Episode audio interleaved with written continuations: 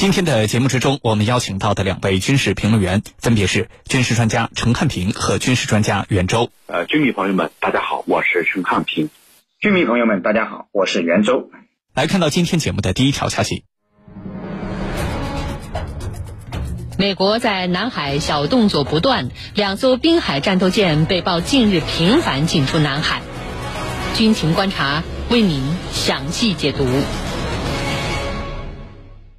根据南海战略态势感知计划平台在八月十五号发布的最新消息，美国海军的塔尔萨号和查尔斯顿号两艘滨海战斗舰最近呢频繁进出南海。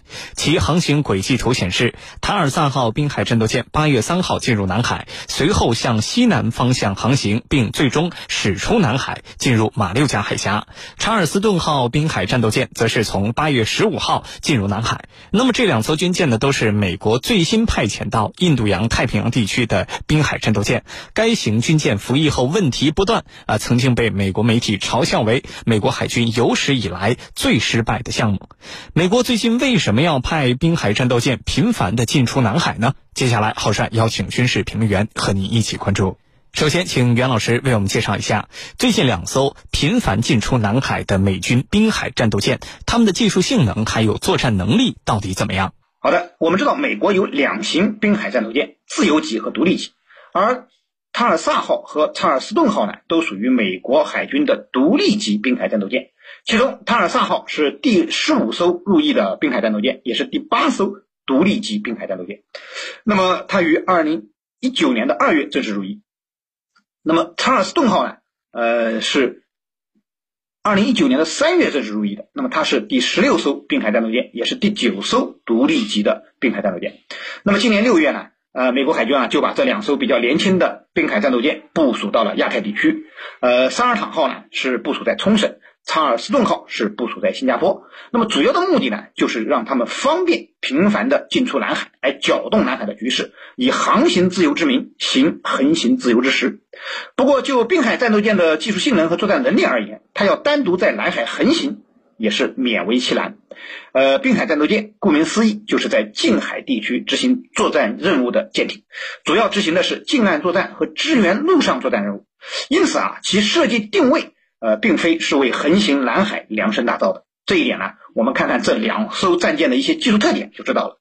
那么具体而言呢，滨海战斗舰主要有以下三个非常显著的特点。首先呢，它是舰体设计很独特，适航性比较强。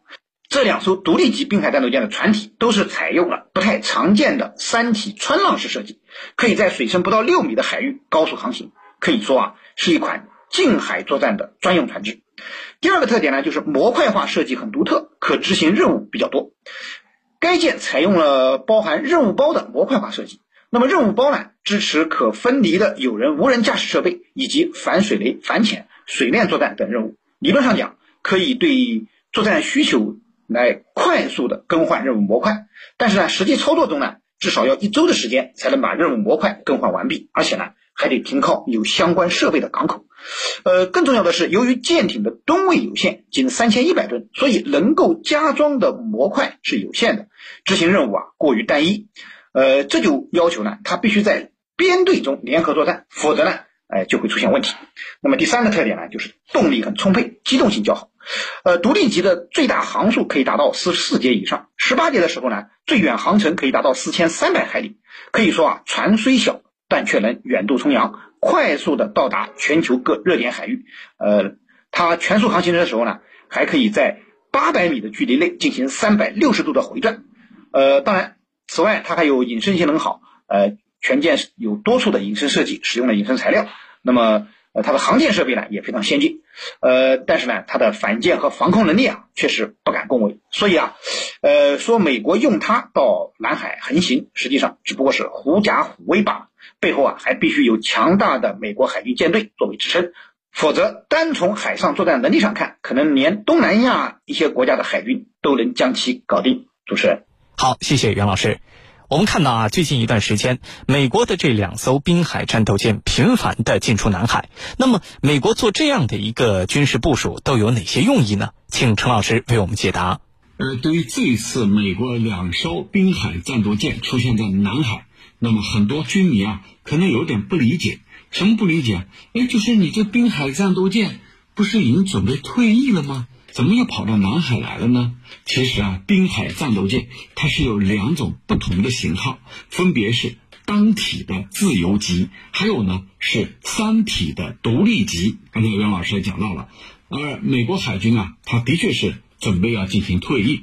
那么这一次呢，所出现在这个南海的叫呃塔尔萨号和查尔斯顿号这两艘滨海战斗舰，它都属于美国海军的两款滨海战斗舰当中的独立级，也是最新被派到印太地区的滨海战斗舰。那么这种滨海战斗舰呢，由于它吃水很浅，它的行驶速度很快，续航能力很强，如果部署到南海，它就可以抵消一些。岛礁的优势，那么这句话什么意思呢？就是如果你在海上有岛礁，岛礁进行了呃一定的部署，那么它可以近距离的抵达岛礁，也就是说，你本来拥有的优势，在它这个滨海战斗舰的到达之后，这优势就抵消了。那么滨海战斗舰再次来到南海，就是要实现这样一个目的，就是你在南海有岛礁。在岛礁上，你有一些部署，你是这是你的优势。我离你很远，但是我有滨海战斗舰，我可以尽快的、近距离的抵达你的跟前，那么让你的优势瞬间化为乌有。这是美国人出于大国竞争的这个设想。把滨海战斗舰又一次开到南海来。那么，滨海战斗舰其实问题很多，它的成本咱们就不说了。成本刚才袁老师也讲到了，它本来是一亿美元，现在一下子增到了五亿美元啊，上升到了五倍。它在一些问题上的硬伤，就是滨海战斗舰生存能力比较弱，这些硬伤啊，它也是明摆着的。所以美国啊就很滑稽，这样一这样一种舰只啊，这个你怎么能把它派上用场？怎么能把它作为一个拳头啊出现在这儿？呃，因为它的问题很多呀，呃，不堪大用吧？啊，那为什么你把钱要砸在这上面去？呃，这个我们以前也做过这样的节目，但是不管怎么说，目前拜登政府是有一种偏执的啊啊一种偏执的这种。这个极端的理念是什么呢？就是要去对付中国，就是要应对中国的崛起，采用一切办法啊！呃，所以美国海军计划在新加坡要部署四艘滨海战斗舰，而这一次呢，这个塔尔萨号和查尔斯顿号，呃，就是其中的两艘。那么，它还要不断的来往于夏威夷和关岛进行补给，之后呢，再出发，呃。再穿穿越这个这一地区进行新的任务，呃，那么呃，他所要达到的目的啊，就是参与到这个大国竞争里头。说的更贴切一点，就是要在南海形成对我们的优势。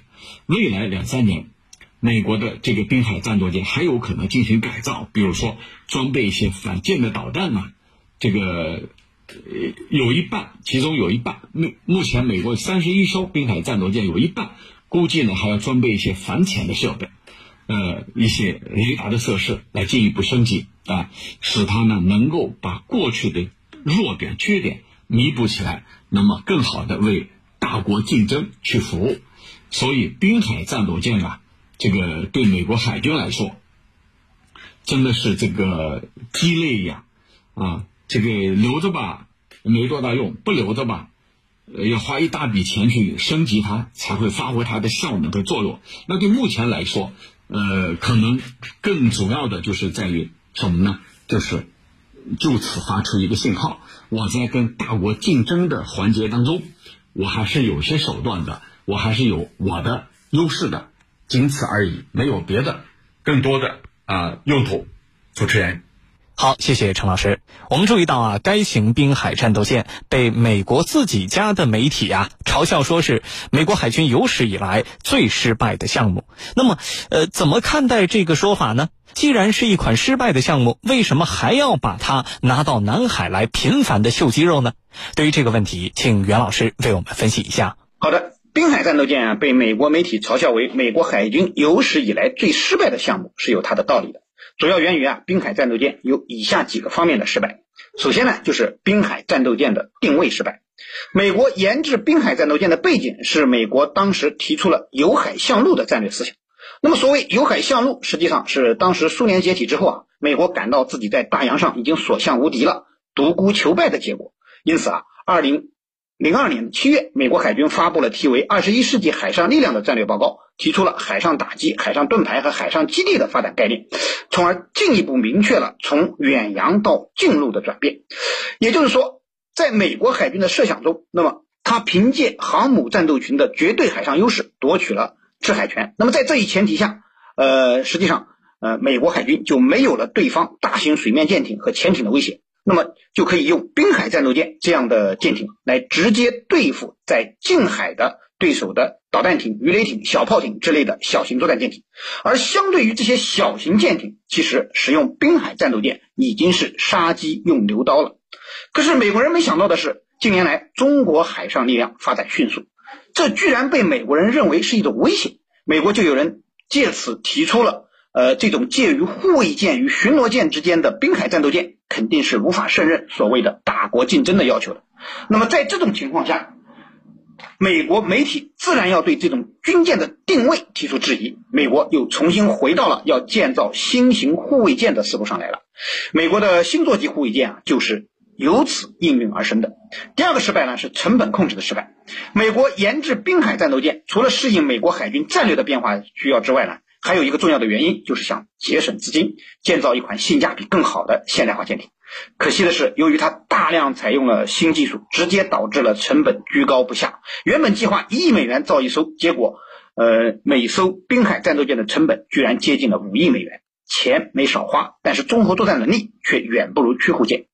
第三个失败是技术应用的失败，采用新技术不仅多费钱，而且呢还容易出故障。由于各种新技术集成到一艘军舰上，而且有的技术还不成熟，所以滨海战斗舰是故障频出。美国媒体对这型战舰的评价就是故障太多，华而不实。不过虽然如此呢，我们看到美军还是经常赋予呃这款军舰啊以各种作战任务，让它在全球范围秀肌肉。那么一方面是因为既然已经服役了，就不可能让它闲着，怎么说也得物尽其用。